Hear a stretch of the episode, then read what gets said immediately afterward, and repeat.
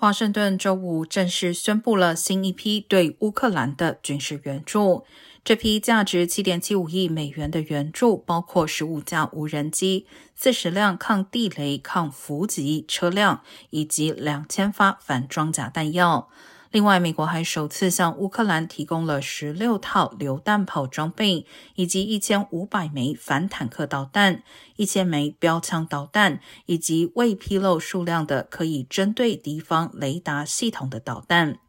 这些装备将协助乌克兰军队向该国南部和东部推进。俄罗斯军队在该地区埋有地雷。